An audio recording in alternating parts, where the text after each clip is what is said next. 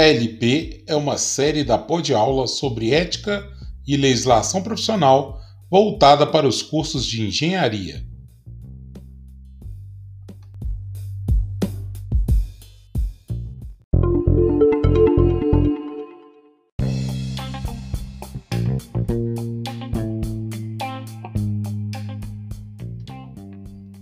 Este é o sexto episódio da Pod Aula dentro da série ELP. A série ELP está voltada para a ética e legislação profissional aplicada às engenharias.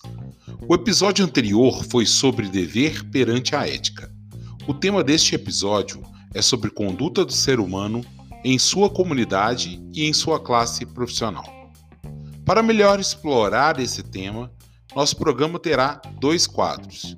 O primeiro é o Fala Engenheiro, onde um empreendedor e engenheiro, presidente da Solarcom, Gustavo Dalboni, vai dar a real sobre como é fazer o bem no exercício da profissão de engenharia. E no quadro Conversa sobre Ética e Legislação, teremos a participação dos seguintes alunos da engenharia do ICT da UFVJM: Romero Torres, Guilherme Saraiva e Rebeca Jasmin que desenrolam este bate-papo sobre essa temática da conduta humana dentro da comunidade e da classe profissional. Teremos também a participação especial do Toby. Quem será o Toby? Lembrando que não somos especialistas neste assunto, mas como educador estou ajudando os alunos a cumprirem mais uma unidade curricular dentro desse curso da engenharia. Aproveitem o nosso episódio.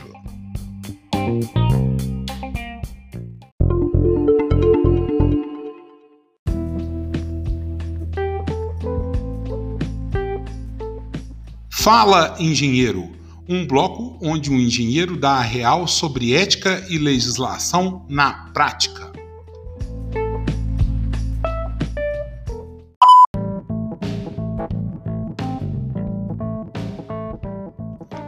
No quadro Fala Engenheiro, do nosso episódio de hoje, nós teremos a presença do Gustavo Dalboni, ele que é presidente da Solarcom, e eu gostaria de aproveitar esse momento e perguntar para ele como é fazer o bem no exercício da profissão de engenharia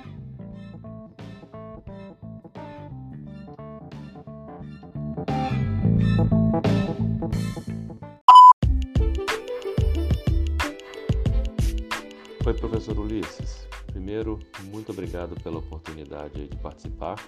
Essa é uma pergunta realmente muito interessante, muito ampla. Sim, eu, eu enxergo que fazer bem né, né, dentro da minha profissão vai desde né, escolher o modelo de negócio né, que, a, que, a, minha empresa é, oferece para a sociedade, quanto é, a forma de parceria né, com, os, com os, os fornecedores né, e todos os, os possíveis né, stakeholders envolvidos né, na empresa e chegando até a parte também né, de, de, voluntariado, né, como é que eu, como engenheiro, cidadão, posso dedicar parte do meu tempo para a sociedade. Exemplificando melhor, dentro daquela parte de modelo de negócio, como eu trabalho né, com energia solar, é, pegando né, o, o conceito né, de, de, triple bottom line né, da sustentabilidade, né, que é uma tradução livre seria o tripé né, da sustentabilidade, um, um, uma empresa ela precisa ou um modelo de negócio precisa né, ser né, viável economicamente, ser é, ambientalmente responsável e socialmente né, é, responsável.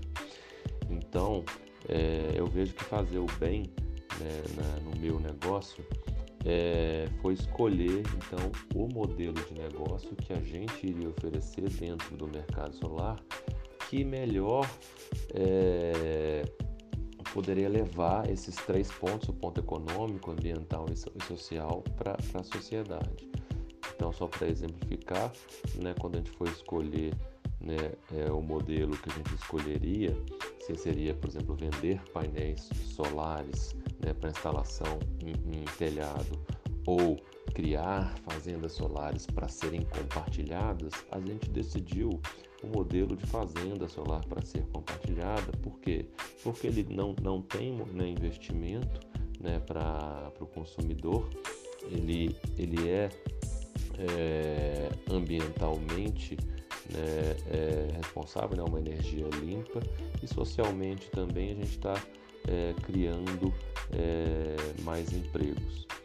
Então, é, a gente decidiu por esse modelo ao invés do outro modelo porque a gente identificou que a gente estaria fazendo seria realmente o melhor a oferecer para o cliente. A gente, então, meu entendimento é que a gente está fazendo bem né, para a sociedade é, como um todo aplicando esse modelo de negócio. Isso pode mudar com o tempo, tá? Essa decisão, por exemplo, foi em 2016, quando naquela época né, botar painel em telhado era muito mais caro e dava um payback muito mais longo. Então, se eu não compraria para minha casa, então se eu não compraria, por que, que eu ofereceria isso né, como empresário? Então, é, e hoje já mudou. Então, hoje eu já compraria. Então, hoje eu já adotaria esse modelo de negócio também, além do que a gente já adota. Outra questão é ter parcerias, né, que eu comentei no início, ter parcerias comerciais saudáveis. Quer dizer, só é bom para mim se for bom para o outro também. Então, assim, é ter relações, né, parcerias de longo prazo é, e que comercialmente fazem bem, né, é, tanto para a minha empresa quanto para a empresa né, do, do, do, parceiro, do fornecedor, do cliente. Então, isso eu acho que é uma premissa e que eu carrego né, comigo na hora de desenvolver parcerias comerciais. Então, eu enxergo que eu estou fazendo bem é, dessa forma.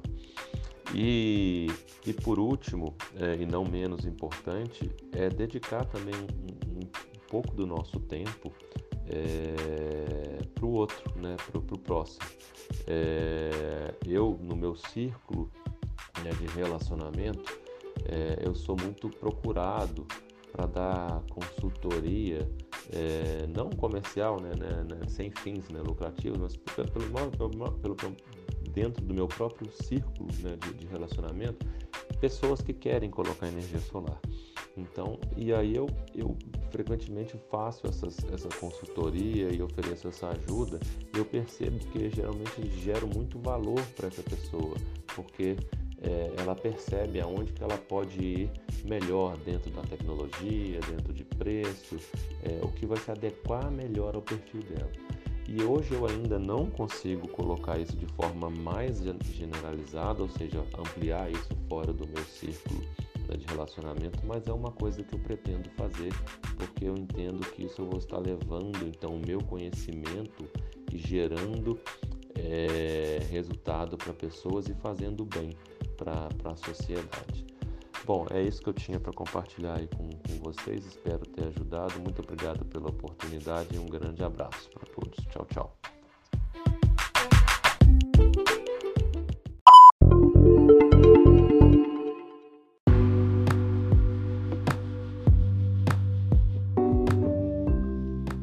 Conversas sobre ética e legislação. Um bate-papo acadêmico.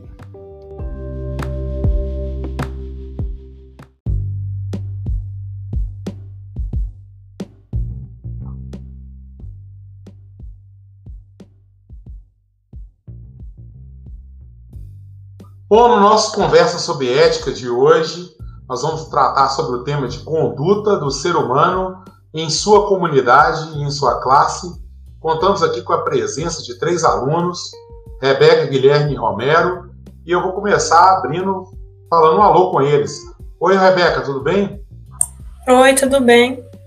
Você está falando aonde e qual curso que você faz parte? Eu estou falando aqui de Teoflotone e eu faço engenharia química. E qual é o nome do cachorro? é do vizinho, não é o meu, não. Ah, tá. Então, o Toby. Estamos usando a apelidade de Toby. É. O Toby. Obrigado, Guilherme. Não. Guilherme. Tudo bem, Guilherme? Alô, Ulisses. Tudo jóia? Tudo bem? Tudo, tudo jóia. Você está falando aonde, cara? Tô falando de Diamantina. Massa. E você faz que engenharia? Tô cursando engenharia mecânica. Pô, não tem Toby? Só o Toby, Falta então, tirar foto. Tá nervoso, quer falar sobre É. a conduta do ser humano. Beleza. Deixa eu falar com o Romero. Romero. Tudo Oi, bom? Ulisses, tudo bem? Tudo bem? Tudo jóia. Você tá falando aonde, Romero? Falando de Rio Prescaba. Isso. Fala pro nosso ouvinte onde fica Rio Piracicaba, cara. perto de João Molevades, Nova Era. Massa, perto de New Age City. Isso. Tá certo. Ô, Romero, você faz que engenharia? Faço engenharia química. Legal. Vamos, vamos então começar o nosso bate-papo. O que que vocês acham de a gente falar sobre conduta do ser humano? Que tal a gente falar sobre a questão da organização social? Quem começa a falar? É, eu, posso, eu posso começar a falar um pouquinho. Fala então, Guilherme. É, o que, acontece? O ser humano, por natureza instintiva, né, ele é um ser individual, individualista. Porém, como um ser racional, ele começou a se organizar em conjuntos sociais. É, e, de- e dessa forma se fez necessário né, criar o que nós, nós vamos discutir daqui para frente, que é a ética como conduta do ser humano.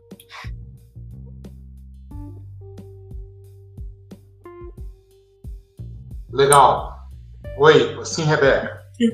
Essa organização social aí que o ser humano teve ao longo do tempo, ela foi importante para delegar tarefas, É, não fazer uma pessoa fazer só uma coisa. Ao longo do, da, da história do ser humano, é, viu-se essa necessidade de dividir essas classes. É, a questão da função é muito importante, né? Porque distribuir as tarefas, distribuir as funções, foi a coisa que fez a gente, apesar de sermos tão frágeis quanto à força, quanto a até mesmo a nossa pele, né? A gente não tem pelo para proteger, não tem casca, não tem nada. E essa divisão de funções e tarefas sociais foi fundamental para a nossa evolução, né? Sim. Acabou que se fez necessário jogar um pouco do individualismo de lado, né? Para Uhum. poder se juntar no meio social e em prol do bem comum. Uhum. O problema é essa questão do individualismo. Até que ponto que é individual, né? Se a gente vê lá, quando os cardumes nadam, né? De peixe, todos juntos uniformes, para que a preservação da espécie seja maior, e porque os caras dão bocada num, num tanto, mas não conseguem pegar todos individualmente, aquilo ali tem uma inteligência coletiva, né? E até mesmo, olha a força das hienas. Eu tava vendo o Rei Leão, só desculpa. eu- Você, quem viu o Rei Leão aí? Vocês viram a nova, o novo Rei Leão ou não? Não, Sim. não cheguei a ver, não. É, é- Não vi ainda. não, é, é o mesmo Rei Leão, mas vocês já viram o outro Rei Leão antigo? Sim. Quem- Sim. Uhum. Sim, né? E ó, a, a luta entre poder das castas, né, tá entre, entre hienas e leão. E aí mostra como é que os leões vão ter que se organizar socialmente, abrangindo outras, outras, outras raças, né, espécies, porque inclusive as hienas são muito fortes, né? Porque elas têm essa organização social e elas atacam em bando. E na natureza é isso, a gente observa isso. Então elas têm essa inteligência de trabalhar o social em prol da preservação. Só que não tem uma coisa que a gente tem, que é a racionalidade, né? Isso que é a diferença da racionalidade. E aí que muda um outro ponto que eu gostaria que a gente conversasse, que é qual a tendência das organizações sociais. A Rebeca começou a falar aí. Uma seria a questão das funções. O que mais que vocês acham que tem em relação a essa organização social?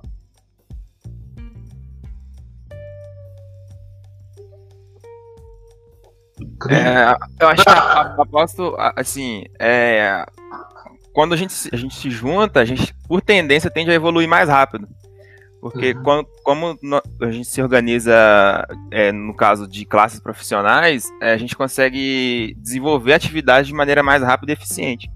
Cer- Certo? Uhum, certo. E a questão, sim, que diferencia a gente do- da organização dos- social dos animais e, e a nossa humana? O que, que envolve? Envolve só sobrevivência? Não, eu Não. acho que envolve também busca de interesses, né? Ah, O interesse econômico também, que tem que o ser humano tem, que os animais irracionais não têm. o que mais, Romero? Você ia No caso do, do, dos seres humanos, existe uma individualidade, uma tendência ao, ego, ao egoísmo muito mais forte do que nos animais, eu acho. E isso é, pode levar é, os profissionais, é, em, gerais, em geral, a, a, buscar os próprios interesses e se valer de alguns mecanismos é, antiéticos, vamos dizer assim. É, mas ah, em termos da organização, não para a gente fugir desse assunto primeiro da organização social, eu acho importante a gente entender, vou pedir para fechar os microfones, aí, aí todo mundo na hora para falar, beleza? O que eu acho o seguinte, em, em, em relação a essa, essa questão, eu acho que primeiro a gente tem que pensar o seguinte: o que diferencia a gente dos animais? Sim, nós temos uma individualidade maior, mas a gente não tem um universo interior que os animais não têm? Com certeza, com certeza. Nós a não temos muita... uma... ah, pode falar. Muita, muitas vezes a gente trabalha não pensando no coletivo, né? Como que, uhum. digamos, você deu o exemplo do cardume de peixe assim, eles não, eles não têm a racionalidade, mas eles atuam de forma é, no coletivo, certo? A gente geralmente atua no coletivo pensando na gente, você entende? Em, em muitos casos, por exemplo, eu estou trabalhando numa, numa, obra, mas eu quero receber o dinheiro para mim, entendeu? Me importa uhum. o dinheiro que eu vou receber e não a construção que eu vou fazer que vai beneficiar várias pessoas. E o cara que começa a trabalhar na obra para aprender uma técnica para ele usar em outra em outro empreendimento que ele fazer ou outro trabalho. Isso é um objetivo, né? Sim, então eu acho. Sim, sim. Rebeca? Sim, o ser humano, diferente dos animais, como você falou, ele tem objetivos, tem ambições. Isso! Tem é, necessidade de aprender, de aperfeiçoar, não só financeiramente, mas para crescer intelectualmente, que é o que os animais não têm. Não, e tem a questão da estima, né? Uhum. A gente muitas vezes quer mais estima do que dinheiro, às vezes. Né? Você vê esse dilema muito claro, né? Esse pessoal famoso aí que está mais interessado na estima, às vezes, do que o próprio dinheiro. Não só a busca pela sobrevivência, mas pelo poder, pela é, outros aspectos é, pela não ligados apenas é isso exatamente né? não ligados então... apenas à questão de sobrevivência isso. É a autorrealização, né? A autorrealização que acabou importando também muito. Isso. Que é, é justamente um objetivo, né? Esse objetivo é o que nos faz ser diferente dos animais e faz a gente ter essa ideia de ter uma conduta em, em comunidade e assim depois da divisão em classe, né? Então é importante a gente ver que esse objetivo faz com que os seres humanos eles tenham objetivos que são às vezes alheios à própria a própria natureza das coisas, a natureza do mundo. O ser humano é um, é um ser vivo tão fascinante ele não pode voar e ele criou um meio de voar. Ele, ele criou meios de sair da, da, da Terra e ocupar o espaço. Né? Então, ele consegue nadar mais abaixo do que seres que são adaptados para isso. Né? Então são objetivos que vão muito além da questão pecuniária. Porque se for olhar a questão pecuniária, nada disso ia, ia ser resolvido. Olha, olha a grana que se gasta para botar um foguetinho lá no fora, no céu. Não é uma grana grande? E, e percebe também, Ulisses, que nada disso seria possível se a gente atuasse de forma individual, você entende? Uhum. Se a gente não se juntasse lá desde o início em prol de cada um fazer uma coisa, se organizar, nada disso seria possível. Sim, eu acho isso também. E a questão é que para é, ter uma ordem né, nessa comunidade, aí que se faz a necessidade de códigos de conduta, né? O código de conduta está nessa questão dessa dessa forma de, de, de, de, trazer uma ordem e assim por essa ordem a gente poder acaba que uma, uma, classe vai copiando a outra e você tem uma tendência de quê? Homo, homogeneização né, da, da, da conduta das classes, né? que é, é, ter o valor do profissional, do que é ser profissional. Um grupo, é, a próxima pós-aula nós vamos falar, acho que não sei se é na próxima, ou na outra, eu acho que daqui a duas aulas mais ou menos, nós vamos falar sobre o que é ser profissional, né? É, não, daqui a três, três aulas, né? nós na pós-aula de virtudes básicas, eu falar como, quais são, são os códigos de conduta, o que, que é mais importante da forma de conduzir né, profissionalmente. E isso tudo vai, vai vir dentro, dentro desse, desse contexto aí, né, que a gente pode observar. E o que, que vocês acham? Sim, Rebeca. Não, eu ia falar só que esses códigos de conduta que você falou é importante para buscar um equilíbrio entre é, os interesses pessoais e os interesses sociais, que é muito importante para a vida de um profissional ter esse equilíbrio. Massa. E a questão do valor ético do, do, da realização do trabalho? Né? Como que a gente pode ver essa questão do valor ético da, na, na realização do trabalho? Né? é, o trabalho importa só o salário? O que vocês acham?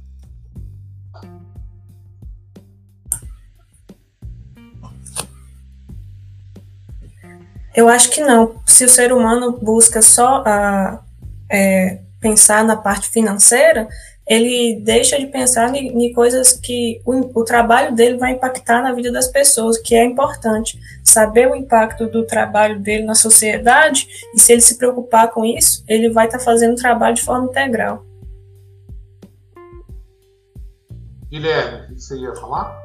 É, eu ia falar exatamente o que a, que a Rebeca disse, mas completando o que ela falou, é, que quando a gente trabalha em prol de alguma coisa e não somente com um objetivo material, é, a gente acaba fazendo esse trabalho de maneira mais, mais eficiente e com maior carinho, digamos assim. Entende? Além de desenvolver e possibilitar melhores é, condições para as pessoas que estão na nossa sociedade.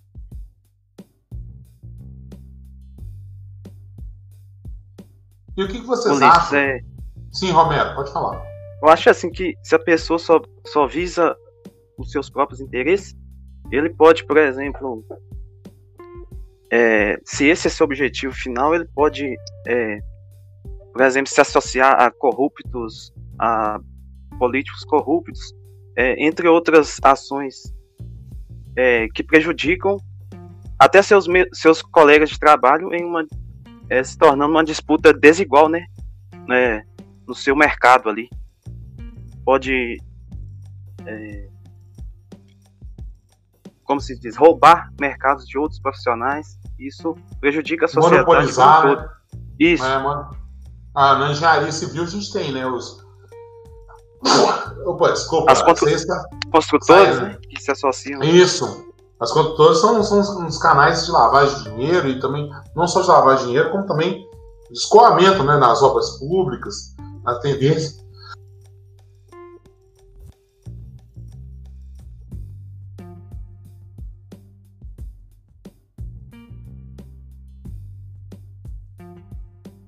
Cair aqui. Tá escutando?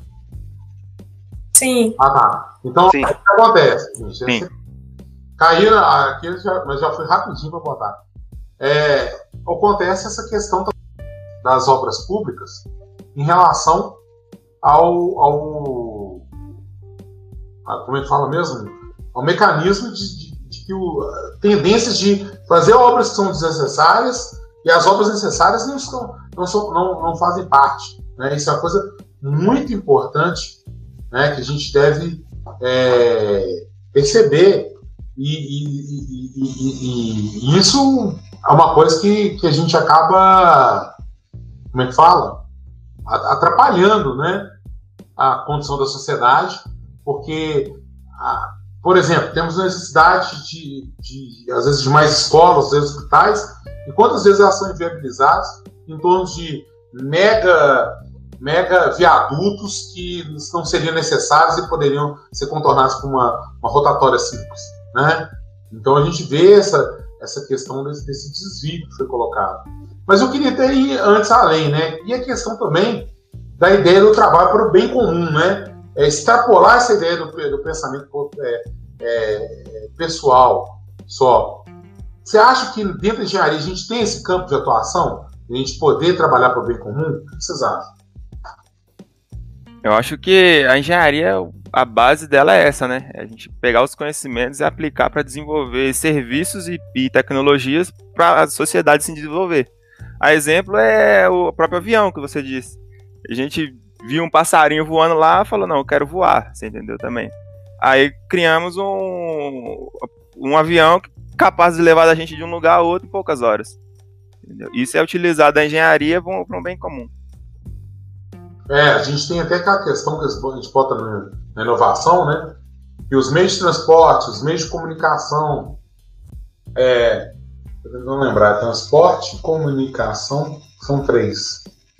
Que a gente vai. A, a, tecnologia e a engenharia trabalham em prol justamente disso, né? Olha o meio de comunicação magnífico esse do celular. Muitos de vocês estão falando do celular aí. Olha como é que o celular aproxima. Nós estamos em espaços diferentes, físicos diferentes, e ao mesmo tempo estamos no mesmo espaço, né, no espaço virtual, e esse espaço virtual está gerando um produto que era para ser uma disciplina só, só que essa disciplina, o, o conteúdo foi ficando interessante. Outras pessoas estão interessadas e estão escutando, e, e, assim vão, vão, participando, né? E, e, vocês da engenharia, eu acho que tem essa capacidade de, de, de gerar essa, essa, esse, esse bem comum né, através dessas inovações tecnológicas, né?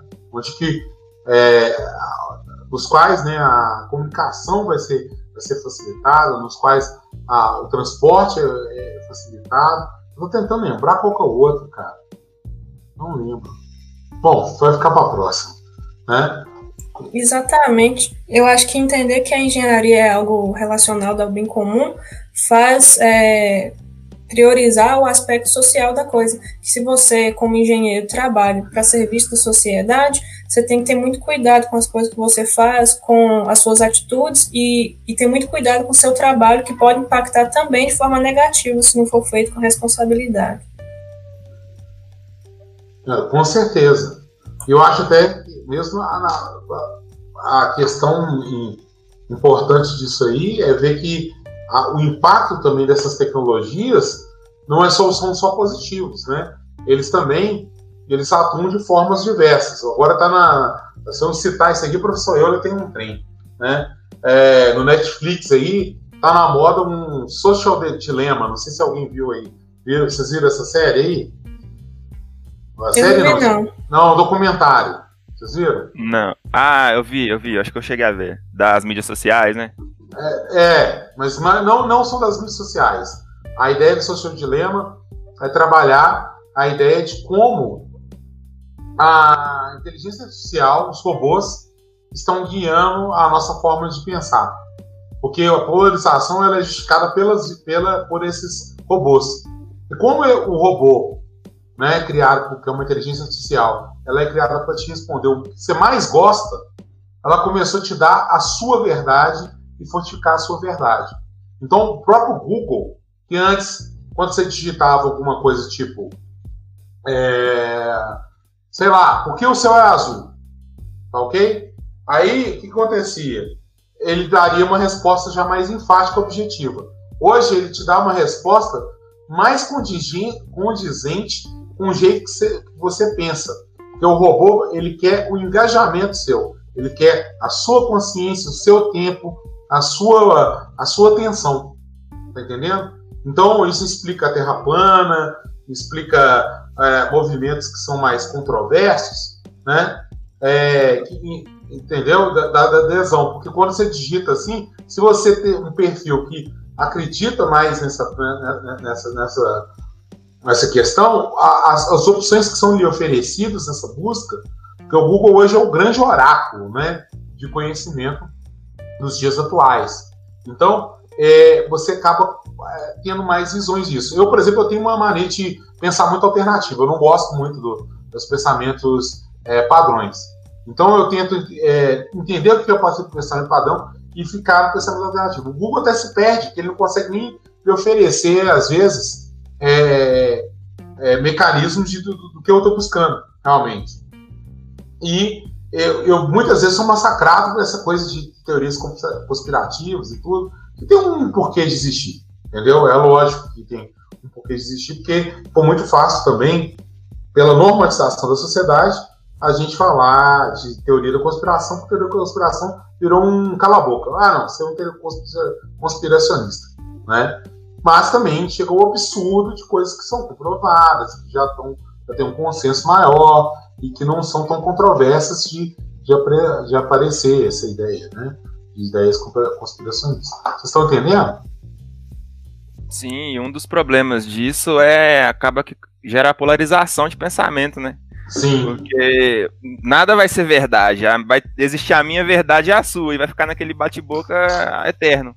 É, tem aquilo que o, o filósofo político Carl Schmitt, né, que era um filósofo até nazista, aqui falava que era a dinâmica de dinâmica social, que é o eu contra eles. A nossa política mesmo, né, quando a gente está entrando em eleições municipais, a política mesmo é, é, interior, você vê muito isso. Você é quem? Você é do não sei quem ou do fulano? Do ciclano ou do beltrano? Até que em Diamantina essa coisa já não está tão arraigada assim. É, tô falando assim, já deu uma diluída. Mas interiores mais, mais, mais comuns em Minas, tem isso aí. Ó. Você é do fulano, você é ciclano, aí separa até a, a, na mesa, né? Na mesa de refeição tem a, a, separação das pessoas por quem é do fulano e do ciclano. Né? Não sei se vocês têm essa experiência aí no interior de vocês. Vocês têm? Aqui no Teoflocão não tem não, mas tem mas a cidade da família do meu pai na Bahia, que é uma cidade bem pequena, isso aí é ah. muito, muito forte. Qual cidade que é, Rebeca? É uma cidadezinha chamada Itaquara. ah, a família tá. do meu pai é da Bahia. Isso no aí sul? é bem forte.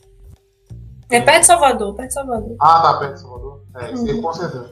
E você, Romero, o que você ia falar?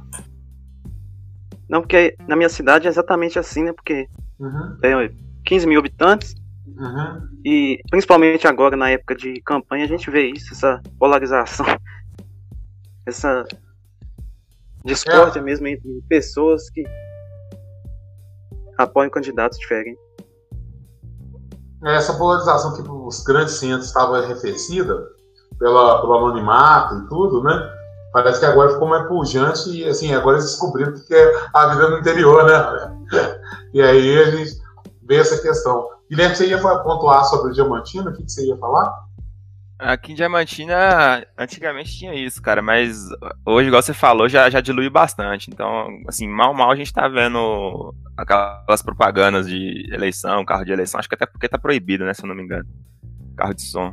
Mas é, de cidades pequenas assim, eu imagino, porque eu tenho vários amigos de, de, cidades pequenas assim, eles falam, eles comentam que a cidade parece que tipo, é, tem uma faixa no meio, um muro no meio ali, para um lado é para um candidato e para o outro é para outro candidato, entendeu? Aí acontece muito isso. E aquela ânsia social de estar certo, né? E essa ânsia de estar certo é que faz com que as nossas condutas né, caminhem para um, uma uma questão que, não, que, poxa, o que é mais importante, a família ou a minha opção política, né? Fica essa, essas as questões éticas levantadas. E aí se perde a questão de, de simpatia, né? De, das pessoas, de empatia que tem as pessoas umas com as outras. Vamos entrar na questão do Cortella aí, mais na questão do trabalho, né? Do trabalho dentro das organizações. O que, que ele, ele fala sobre simpatia, sinergia e sintonia. O que vocês têm para falar para mim sobre? O que eu entendi que ele deu ênfase em relação a isso é, é a questão da, da sinergia e a sintonia. Que se você tem. Não adianta nada você ter só sinergia, ou seja, você ter a cooperação, o trabalho juntos, se vocês não estão caminhando juntos com o mesmo objetivo, que seria a sintonia. Ele enfatiza isso no, no discurso dele sobre a necessidade de ter sintonia aliada à sinergia também.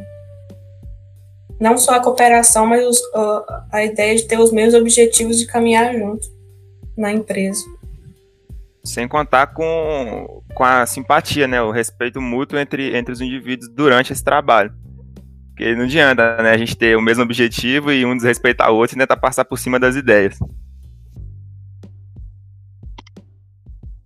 Eu não lembro os, o, a explicação dele para sintonia, porque na verdade só lembro que a simpatia é a, a convivência respeitosa, né, é, entre os, os membros da organização. A sinergia é, é a cooperação, o, a, mesmo que é conseguida através do, do trabalho em conjunto. Agora a sintonia já a sintonia está muito voltada à ideia do um, a, simpatia, né? respeito e comunicação, né? respeito e comunicação de diversas pessoas que vão estar dentro de uma mesma organização, no mesmo ambiente. As sinergias vão ser trabalhar juntos a partir do momento que você tem essa simpatia, esse respeito, essa comunicabilidade. Mas tem que ter uma sintonia de entender os principais objetivos. São os objetivos é, da organização. Né? Tem que ter uma sintonia dos objetivos. E tem muita organização, que vocês ainda estão, são novos, ainda não participaram ainda, e vão iniciar é, depois que formarem, participando profissionalmente, né? Que vão ver que muitas organizações têm dificuldade de comunicar os objetivos, dificuldade de expressar os objetivos, porque essa dificuldade vem até mesmo de estabelecer esses objetivos. E com essa dificuldade de estabelecer os objetivos, as pessoas ficam sem ideia, sem noção do que a coletividade quer, do que, que do que, que aquela organização quer. Né? Então, é, é, é, essa falta de ideia, de, de, de, de objetivo, é, dilui um pouco essa coletividade e, e promove uma individualidade. Né? E nessa individualidade, a, a, a, o que a gente pode ver assim, num, um ambiente mais macro, saindo da pequena organização para sociedades em si, a gente vai ver que as grandes cidades têm muito enfraquecido essa questão, porque como os objetivos é difícil de enxergar, a coletividade é, é, é mal vista, a comunidade não, não consegue se ver como comunidade, né? então você tem esse problema do, do pensar social, uma pessoa de, de cidade maior, quanto maior a cidade, ele tem mais dificuldade de enxergar o outro, enxergar o papel do outro, porque é uma cópia mesmo de modelos que, que vão se vindo de cima para baixo, né? de modelos que estão vindo principalmente é, de questões globalistas, seguindo a ideia que eu chamo de progresso, que eu não de ter errado na pauta quando vocês leram, não. Né? O progresso seria essa ideia de perder o senso de comunidade e suplantar esse senso de comunidade por um senso é, individualista né, e massificado, onde que o egoísmo fosse um valor muito positivo e que eu não consigo enxergar o outro. Entendeu? É, vocês têm alguma coisa a comentar sobre isso? É, porque uma coisa a comentar é que, sem, imagina, sem organização, numa cidade pequena você já vê problemas quando não tem organização. Agora imagina uma cidade grande para poder dividir tudo aquilo ali de uma maneira organizada nas classes profissionais, você entende? Aí junta a, a, o que a gente tinha falado antes, a questão da polarização, por exemplo. Aí, ah, não, eu quero estar tá certo, então eu vou fazer de tudo para que o que eu esteja falando a galera ache que eu esteja certo, entendeu? Eu vou defender aquilo com unhas e dentes. Então acaba que os interesses individuais é, dificultam essa organização da, do, coletivo, do coletivo, entende? Verdade. É, quanto maior a cidade, mais difícil é essa, essa noção de conjunto de ideias iguais. Como o exemplo mesmo que você falou da questão da política, que a gente vê que nas cidades pequenas é muito mais dividido, você vê que tem a facilidade de, do coletivo na, nas, nas cidades pequenas. Você cria dois lados e nas cidades grandes você já vê mais essa dificuldade de de criar grupos para poder apoiar políticos assim, igual você tem em cidade pequena. Seria um exemplo dessa dificuldade de, do coletivo nas cidades grandes. É mesmo porque a comunidade fica um pouco afastada, você perde um pouco esse senso de comunidade e tem uma, um senso um mundo próprio, de amigos e tudo, porque a vida de apartamento, né, de dentro de apartamento, é muito segmentada. É interessante, eu já morei em apartamento que eu convivi cinco anos com a pessoa, não sei nem o que ela faz. Não sei nem quem ela é. Né? Hoje eu moro no, no, aqui em Diamantino e convivo, moro na área rural, eu conheço todo mundo, sei que todo mundo faz, até quem eu não gosto, eu sei o que, ele trabalha, o que, ele faz, qual o nome dos filhos dele, né? Então é uma coisa diferente dessa ideia de comunidade, porque tem essa questão do anonimato das cidades grandes. Mas agora a gente fazer uma confluência mais, voltando para a parte profissional, né? A gente tem que entender que a formação das classes profissionais modernas, elas vão estar escoladas, né? Na sociedade elas vão ter um papel que é um pouco meio atômico, atomizado, que a gente fala assim, ele é separado, ele não é tão orgânico em comunidade, igual é uma cidade pequena, onde você depende de ser padeiro, depende do padeiro. Não que na cidade maior também tem isso, mas só que tem 10 mil padeiros, 10 mil é, sapateiros, 10 mil é, costureiros, e quando não tem costureiro nenhum, não tem problema que tem costureiro em outra cidade que manda para cidade maior. Então, a vida moderna, ela vai, as classes profissionais, elas vão ter uma outra configuração diferente daquela tradicional, que veio da, da divisão do trabalho do mundo antigo, que veio da ideia da comunidade do mundo antigo, e que são as classes profissionais, pela forma da classe, vão, vão vir essas guildas medievais, né? Que as guildas eram o quê? Eram, eram, eram as escolas de formação. Ah, não sei se vocês sabiam, mas até mesmo a questão do ofício do engenheiro foi muito discutido de entrar na universidade, porque a engenharia estava muito em torno dessa questão, ainda dessa tradição de guildas, sabe? De, que são as funções exercidas para a praticidade, para a sociedade, para a construção da sociedade, né? Então, é, essas guildas antigas, é, perdão, as antigas, elas tinham assim, tinha o ofício do pedreiro. Aí o cara tinha toda a forma de formação do pedreiro. Tinha o ofício de sapateiro. O cara aprendia a fazer questão do sapato. Tinha o ofício do padeiro. Ah, em algumas culturas era tão forte isso que você ficava assim. Eu não me referiria a vocês, igual tem aqui. Estou vendo aqui Romero Torres, é, Guilherme Santana, é, e Rebeca Ribeiro, Pereira, né, por exemplo. Então, o sobrenome de vocês tem uma questão ligada à família. Só que a família sempre foi, sobrenome sempre foi em relação à família. Mas ela tem funções de determinadas culturas e épocas. Né? Quando fala de Torres aí, está tá se referindo muito à questão do Torres, da cidade de Torres de Portugal. Né? Santana é a mesma, mesma coisa, que é, que é uma, uma, uma né, a mãe da Nossa Senhora, que é a padroeira da cidade e tudo. Né? Pereira é, são os novos judeus que, traduzem, que, que é, tinham que traduzir os seus nomes, sobrenomes. Então, é, é, a, a palavra, a, o sobrenome profissional, ligado a profissional, é muito comum nas culturas saxônicas. Lá você tem muito, o, o, por exemplo, o pai da administração, o, o sobrenome dele é Taylor.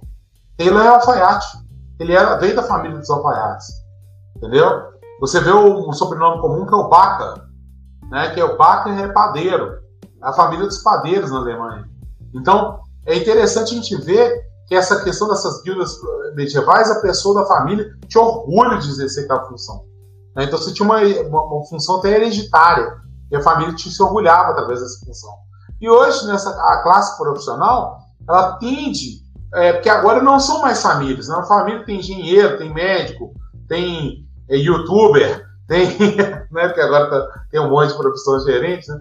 Tem é, influenciador, coach, sei lá, né? Já que a gente começou a zoar. É, tem várias profissões e essas profissões às vezes nem se comunicam, né? Na, na família. E as classes profissionais, elas têm que ter é, é, aquela mesmo, mesmo entendimento da guilda que é como eu vou defender os interesses da classe profissional ante a sociedade? Né? Será que a sociedade vai me cobrar para trabalhar uma determinada produção, ter uma determinada é, conduta? E como que eu vou fazer essa conduta? E aí, como é que surge essa conduta? O que, que, vocês acham? Como que surge a conduta de classe? Ela vem por que instrumento? Você sabe? Você está falando relacionado ao, aos códigos de ética de cada profissão? Justo! Código de ética. É. Exatamente é. isso.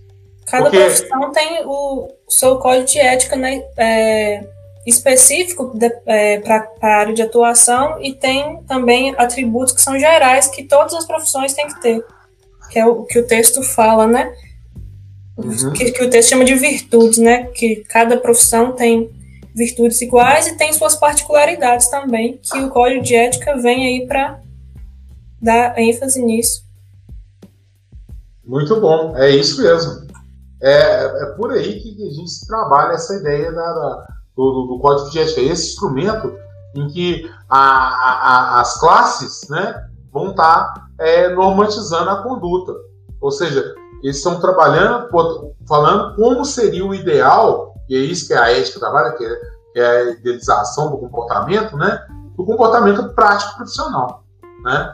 E para que, que existe a ordem classista? O que vocês acham? Justamente para organizar a, as diferentes profissões. É, imagina, vou, vou, ter ali igual é, artesãos, por exemplo, re, tipo assim, reduzindo. Vou ter artesãos, padeiros, uma classe de padeiro, uma classe de artesão. Essas vamos ordens pegar, justamente para organizar. Vamos, vamos, pegar a ordem moderna agora, hoje. Sei lá, engenheiro médico. Sei lá. É, então, ah, engenheiro, engenheiro, médico, advogado, por exemplo. Cada uhum. um vai ter a, a, sua, a sua, ordem é, de, de, trabalho, a, a sua conferência ética ali. Porque para cada profissão tem as suas regras, como a Rebeca falou, e as regras gerais de, que toda profissional deve ter. Isso é para poder manter a conduta padronizada de todos esses profissionais. E qual a importância disso, Romero? Você acha que você vê a importância de ter um código de ética ou não?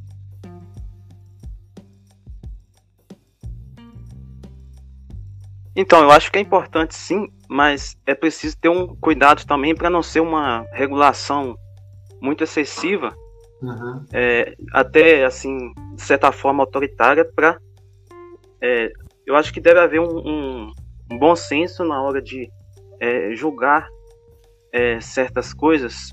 Até um podcast que eu estava ouvindo, uhum. seu, e tinha um. Eu esqueci o nome do engenheiro, falou que, por exemplo, um engenheiro de alimentos que denuncia uma, uma fábrica de bolo é, de fundo de quintal é, porque não tem as normas, as exigências da Anvisa, por exemplo. Eu uhum. acho que deveria ser. É importante, sim, em certos casos, uma regulação adequada, mas em outros é preciso haver um bom senso, né? É, então tem que ter tem que ter haver um bom senso, né? O, a grande questão é que toda profissão tem conflitos. E a gente precisa de, um, é, de ter um órgão onde a gente possa responsabilizar e mediar esses conflitos, né? entre profissionais, entre clientes. E o mais importante que você colocou aí é a questão de atualizar esses códigos. Porque a sociedade muda e esses códigos têm que mudar a postura. A postura de um engenheiro que não há 20 anos atrás resolvia tudo com uma 48 é, G já não é o mesmo do, do engenheiro que tem softwares e aplicativos com inteligência artificial poderosíssimo no celular, não é isso? Então a gente tem essa diferença dessa atualização. E outra e coisa. A sociedade muda também, né? É. Sociedade, justamente, a sociedade cobra outras coisas. As funções, função da profissão muda, né? Uhum. Em relação a isso. Questões ambientais que antigamente não era falado, hoje em dia o engenheiro é muito mais cobrado nessas questões. Então, Porque existe uma mudança. Porque até então o impacto era menor, né? Uhum. E para ter, ter essas benesses tecnológicas todas que a gente tem, tem que ter muito metal, tem que ter muito material, uhum. né? É, para ser sintetizado, que vai ter um impacto ambiental terrível. Uhum. Né? E o que a gente também vê também, sim, pois não, Guilherme? Sem contar que, na, pro, na, na por exemplo, na, pró, na própria profissão de engenheiro, vai surgindo as especializações, vai, vai ramificando a profissão de forma que se faz necessário criar novos códigos de ética e de conduta para aqueles novos profissionais. Sim, isso. De automação, né, que nós estamos na, na era da automação. Você ia falar alguma coisa, Romero? Não, eu ia falar isso mesmo, é, que à medida que é, vão surgindo mais especializações, mais atribuições do profissional, o código de, de conduta vai mudando também. Isso. E aí o que acontece? A gente tem é a questão do, do, puritanismo né, em relação a essa questão. Eu chamo de jesuitismo. Jesuitismo estava explicando nos outros episódios, eu falo que é a questão do fundamento do Brasil, né, que é uma, nós somos uma cultura católica, e essa cultura católica ela vem, né, é, vem o país, o país nosso foi, foi construído a partir de uma, um pensamento específico da cultura católica, que é o jesuíta né, a Companhia das Índias, que veio com, a ideia da figura do Santo Inácio de Loyola. É um cara muito, por ter vindo de, de uma questão, uma ordem militar, né, veio da área militar para reafirmação da fé, na contra-reforma e tal. Ele fez tudo muito na regra, muito na, e, essa, e ele vangloriou essa regra. E depois nós fomos praticamente colonizados novamente por, por um puritanismo americano, que a gente tem essa influência da sociedade americana, que também é uma, coisa que valoriza muito é regra de conduta. Só que isso aqui no Brasil é pior ainda, porque a gente, a gente acha que a regra não é importante, né? E essas regras atrapalham a conduta, porque se a gente for santificar a conduta, a conduta não, é uma coisa dinâmica, ela tem que mudar de acordo com a sociedade, e por isso ela tem que ter uma forma de ser sadia. Por isso eu vou falar, Guilherme, quais são os 11 objetivos, Alex Carroll, da conduta sadia? E o Guilherme não estava tá até dormindo, tá até caindo ali. Mas já vou te dar os outros objetivos. Alô? Caio. Eu tô falando multa aqui, pô. Ah, tá é... Isso é ótimo no podcast. Isso é a parte que é mais descontraída pra gente escutar. É. O cara já começa a rir. Porra, Guilherme, de novo. Onde estão os outros objetivos? Onde estão os outros objetivos? O Carrel, ele, ele, ele, ele hum. fala que é o seguinte: além da gente ter que seguir esses códigos de, de ética, a gente tem que ter o bom senso, né? Como a gente falou, de hum. forma que também a gente se satisfaça realizando uhum. aquilo que a gente está fazendo. Aí ele escreveu 11, 11 códigos assim a serem seguidos de maneira uhum. pessoal, que é o primeiro seria considerar o trunfo da vida como a nossa principal ocupação. Legal. Ou seja, é a gente utilizar ter como objetivo se sentir satisfeito com aquilo que a gente está fazendo. Você entende? É, o segundo, ele fala que é aceitar a ordem das coisas. É tipo assim, você tá fazendo uma coisa não tentar passar por cima da outra e, e naquilo tudo no seu tempo. A terceira é optar pela ordem em vez da fantasia, é, em vez da despreocupação irresponsável. É, de forma. É, isso, isso, tem como objetivo você seguir um, um padrão lógico, em vez de ser desorganizado. É, a, o, o, quarto tópico, utilizar, o, o, utilizar ao mesmo tempo o saber, a crença, a inteligência e sentimento. Ou seja, além de tudo aquilo que você sabe, você utilizar o seu feeling no, no seu trabalho. É, o quinto tópico, utilizar todas as, as, aquisições da humanidade, ou seja, tanto na questão so, é, social, conhecimentos sociais, religiosos e científicos, eu vou usar aquilo como base dentro do meu trabalho também para fazer. É, o sexto ponto, incorporar as formas racionais, os elementos passional, afetivo e religioso, da mesma forma que o tópico anterior. Ah, o tópico 7, substituir pelos conceitos princípios científicos aqueles conceitos é, fisiológicos também. Ou seja, além de ter que passar por cima, por exemplo, ah não, a ciência fala que eu tenho que dormir 8 horas por dia. Ah não, mas se meu corpo se sente saudável dormindo 6 horas diárias, não tem, não tem porquê, você entende? É, eu tenho totalmente, eu só durmo 6 horas. É, eu durmo, eu eu durmo 4 horas. Eu durmo 4 horas, eu não consigo dormir mais que isso. Eu também não, eu também não consigo não. O oitavo tópico que ele fala é levar em conta o fator econômico. Também a gente tinha falado que a gente estava colocando um fator econômico na frente, mas não que ele não seja necessário, ele é necessário, mas a gente não pode considerar ele como sendo suficiente para a gente se sentir é, bem sucedido, entende? É, o, o nono tópico é tirar partido de todos os elementos humanos idôneos, como os liberais sinceros, intelectuais democratas e neutralizar os preguiçosos. Ou seja, que ele fala que a gente tem que pegar o que é bom e não a quantidade como um todo, você entende? É, no décimo tópico, ele fala que é bom recordar a importância do desenvolvimento simultâneo e dos conjugados filosóficos. E no décimo primeiro, recordar que o homem tem necessidades, ou seja, a gente não é, nós, nós não somos uma máquina. A gente tem o código de ética, mas a gente não é um robozinho que tá lá. A gente tem sentimento, tem necessidade. É, a gente foi programado, né, cara? É, pois então. Aí ele fala esses, esses 11 tópicos de forma que tem o código, mas você também tem que se sentir ser humano enquanto você realiza aquilo. Ótimo. E aí nós vamos finalizar com a questão da fiscalização. Ah, cabe ao CREA fiscalizar o trabalho do engenheiro? É importante? O que vocês acham? É sim, com certeza. Lógico. Hum. E a Mas e a forma? E a forma é, de ser? Que eu é falo.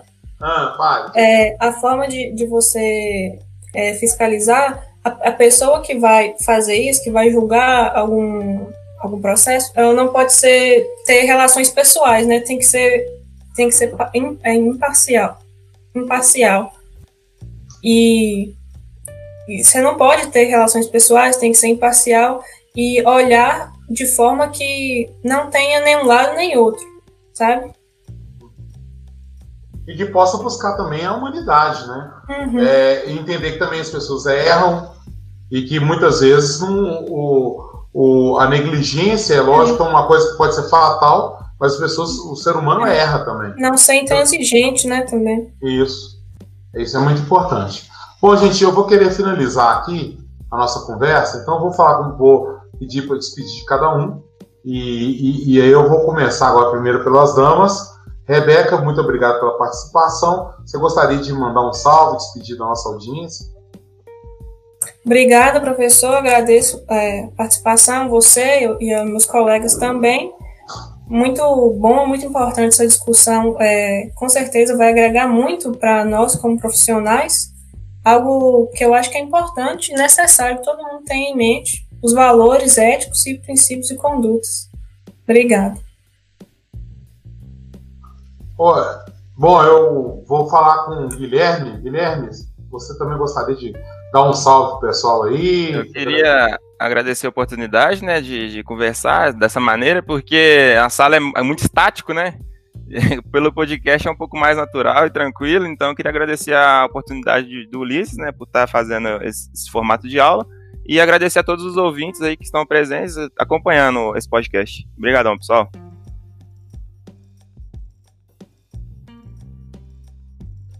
Agora eu fui eu, fui eu que caí no problema do microfone, meus ouvintes.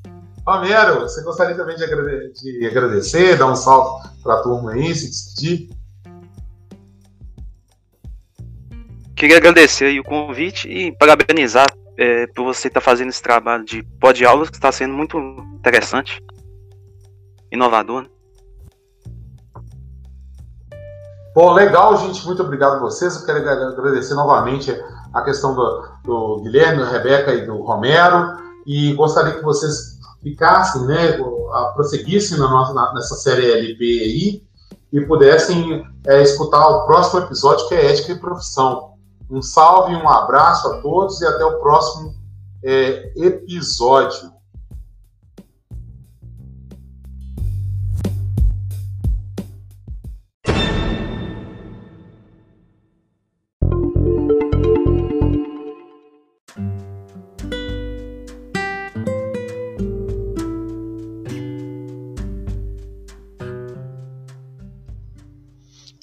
Deste episódio foi uma conversa tentando contextualizar a conduta do ser humano em sua comunidade e em sua classe profissional dentro da série LP aqui da nossa pod aula. Qualquer correção e sugestão você pode enviar no e-mail ulisses@ict.ufvjm.edu.br. No próximo episódio dessa série veremos o tema Ética e a profissão com os alunos convidados Maria Emília, Giovanni Geraldo e Adriano Reis. E no quadro Fala Engenheiro, contaremos com a presença de Maurílio Novaes, ele que é engenheiro eletricista, já trabalhou na CEMIG e atualmente atua na empresa Embraer.